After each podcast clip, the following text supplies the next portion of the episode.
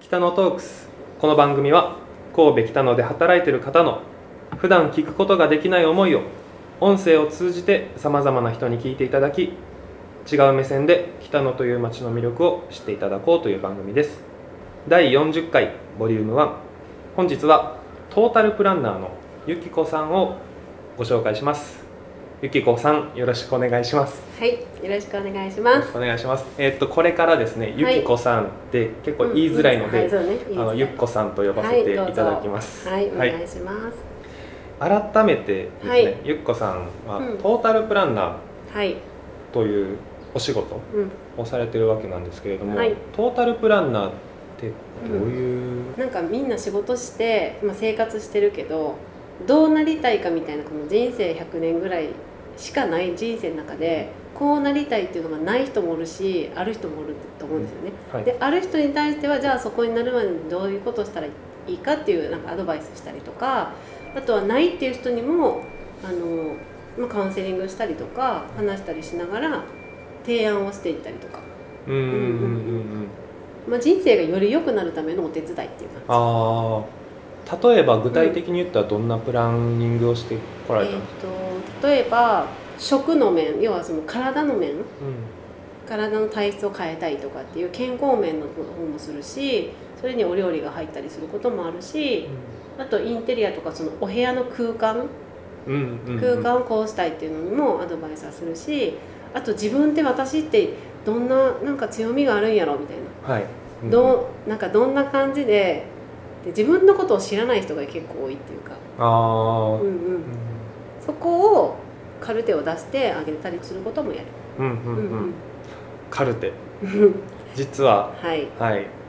えー中西幸宏のカルテを今日、はい、出してみました、はい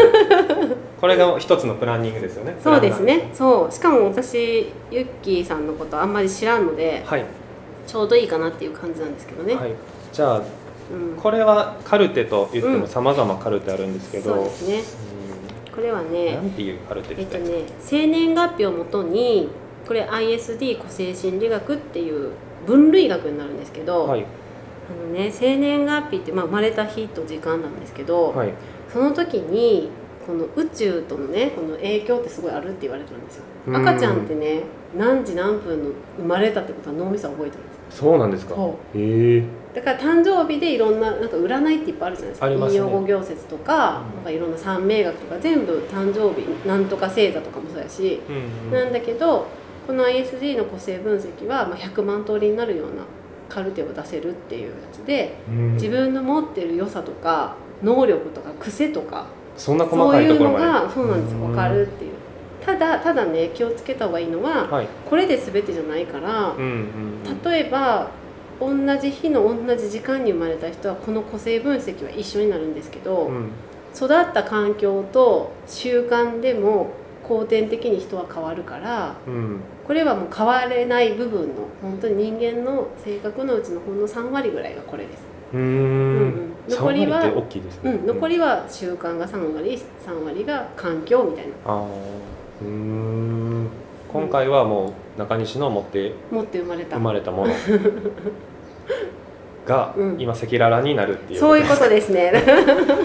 えーじゃあこの見方見方ねあはるんいで、すけど、はいこれはどこれはね全体的この1枚目うは、はい、まあ、総合的なカルテなんですけど、うんまあ、これ見てちょっと言うとはい、ロマンチストですよねロマンチス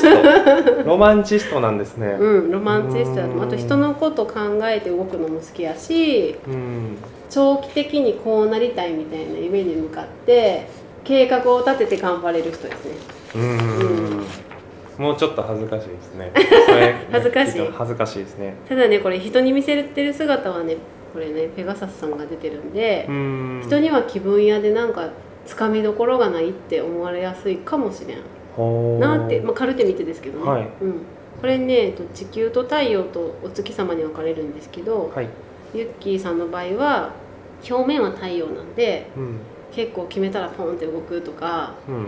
あの気分で今日はこれしようってこうパッて変えられるっていうなんだけど本質はこの地球のマークのコアラさんが出てるので、はいあのね、ちょっとお尻が重い時もあり決めるまで時間がかかることもあるから、このカルテを見る限り両面をすごい持ってる人やから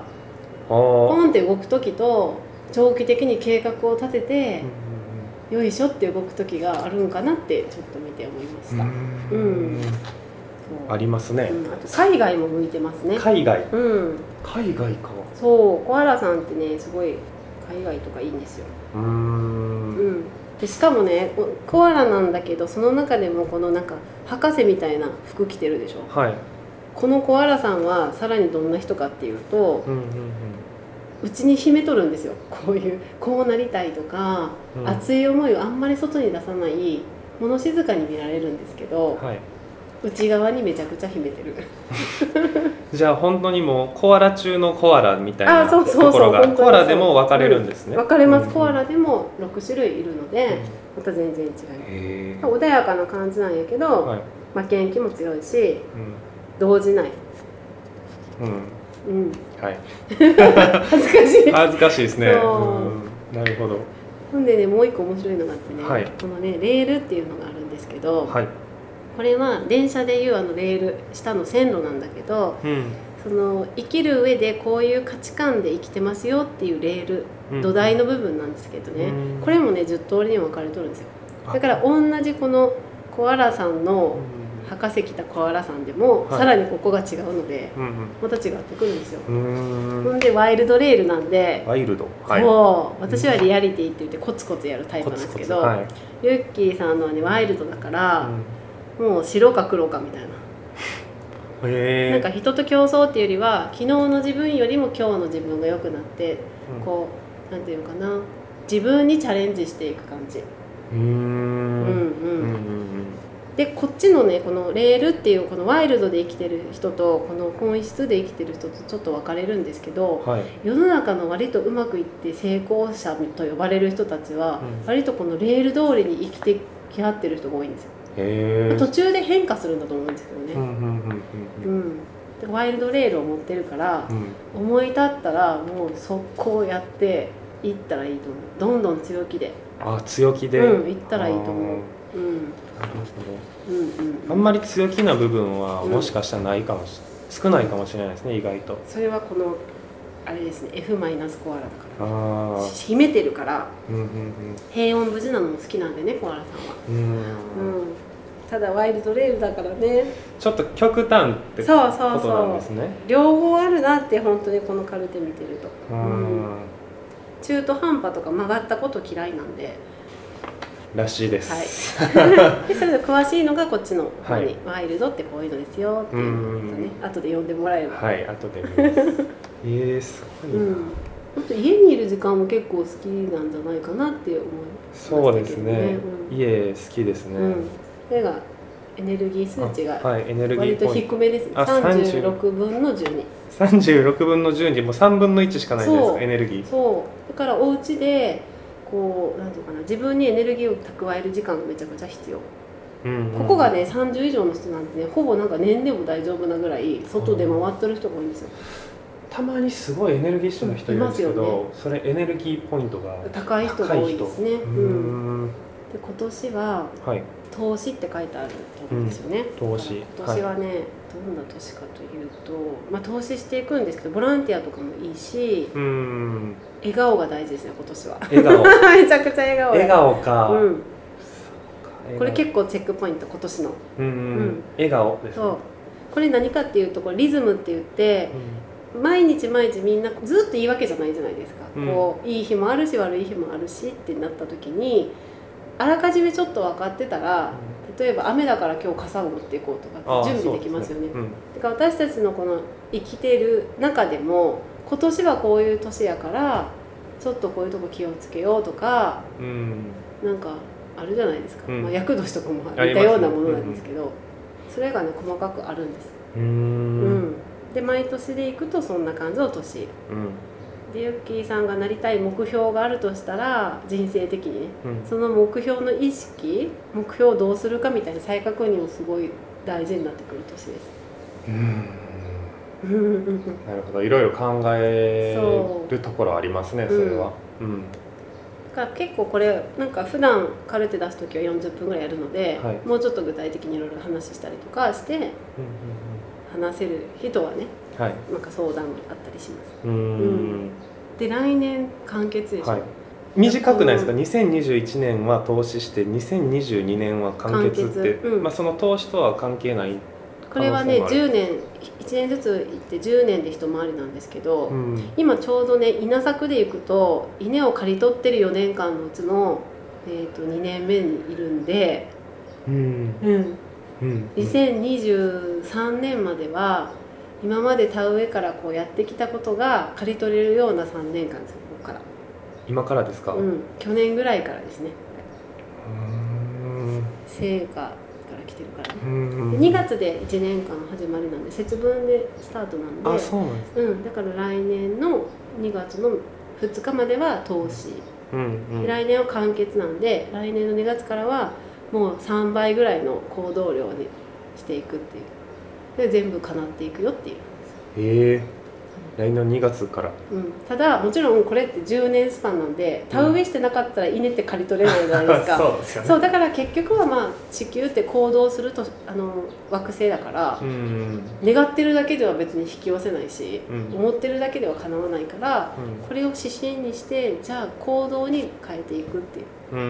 ん行動に変えていった時に種まきしてることが多ければ多いほど来年再来年はめちゃくちゃそれを刈り取れるっていうことですなるほど、うん行動あってのこうのんそ分析ってことですよねそうですんこれで次の自分は何をしていくかっていう指標にううんしてうん頑張っていく、うんうん後でゆっくり そうですねはい、こ見れたいと思いますああそうそうあと能力もね分あ能力析力がすごい高いんでねえ何何ですかなんかねフラットに物事を見れるっていうやっぱり能力がすごい高い方で目標がね立てやすいんですよ長期目標中期目標短期目標みたいな感じで、計画立ててやっていけるっていうだから物事に対していいところと悪いところとこうたまに多面的に見る力がすごくあるってことです。うんあそうなんですか、うんでも今そのグラフを見た時うに、ん、実行力があまりにも少ないで すね実行力がこれね1しか、うん1ぐらいしかない、うんこれねみんなあの言うんですけどこれ全部が完璧な人って本当におらんくて、うんだからこそ実行する時には誰かに手伝ってもらうというのがすごい大事になってくるんですよ。あー自分の能力はここの部分だかうらんこれってないもの狙いではできないんでうんだからプロジェクトがあったりとか会社でこのね個性学を取り入れてる会社もあるんですよあなるほど実そはれぞれの特性をそうそうそうそれを生かしてチーム編成をしてる上司の方がいたりとかうーんあとプロ野球選手とかでこのチームを編成する時にどの選手を取るかっていうのにも結構使われてたりもするんですよその持ってる能力とか人間関係がめちゃくちゃ大事じゃないですか職場って、そうですね、うんえーすそうえーだから職場でねみんなで受けると本当は面白いですそようね。ですね誰かにうん実行してもらう、 分析はするけど実行は頼んだっていあうそうそうそうそうパターンでもいいってことですよそうねそういうこと得です。て増えて、うんうんはいうん あのうん考えてらっしゃいます。いろいろ考えるところあるんですけど後で詳しくうん自分でじっくり見たいと思います、お時間なのでまたはい次回につなげたいと思いますはいありがとうございますはいありがとうございます。